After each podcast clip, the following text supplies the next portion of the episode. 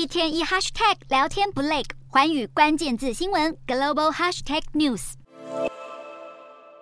美国史诗级科幻电影《星际大战》中，银河共和国利用基因序列打造复制人大军，征战宇宙。而现实生活中，类似的基因复制技术也突飞猛进。只不过，科学家现在复制的并不是雄壮威武的士兵，而是这个宠物复制。在美国、中国、南韩等国不止合法，市场也迅速扩大。中国还有专门复制宠物的生技公司，打着永不说再见的旗号，为饲主培育猫狗。不过，想要让心爱的毛小孩永伴身边，手头可是要相当宽裕。布置一只宠物猫的费用动辄几十万人民币，然而许多人不惜花天价，也要和过世的毛小孩续前缘。中国科学家在二零一七年成功培育出第一只国产复制犬龙龙。两年后，中国第一只复制猫大蒜也诞生。产业领头羊北京希诺谷生技公司声称，截至今年年中，已经交付将近五百只复制宠物。但随着动物复制开始被当成一门生意，相关的伦理问题也再次浮上台面。以现代科学技术来说，要复制出羊、牛，甚至是灵长类猴子，都能如愿达成。不过，中国依然独独锁定宠物复制，唯一的理由就是商。极大，但复制动物出生后往往体弱多病，夭折的几率也更大。而中国目前唯一的监管法律是试验动物使用许可证，但这项许可证并不限定实验用途，等于是动物复制带来的风险没有获得足够重视。此外，反对者也批评基因技术不能让宠物死而复生，只不过是让另一只活生生的猫狗成为饲主的情感安慰剂。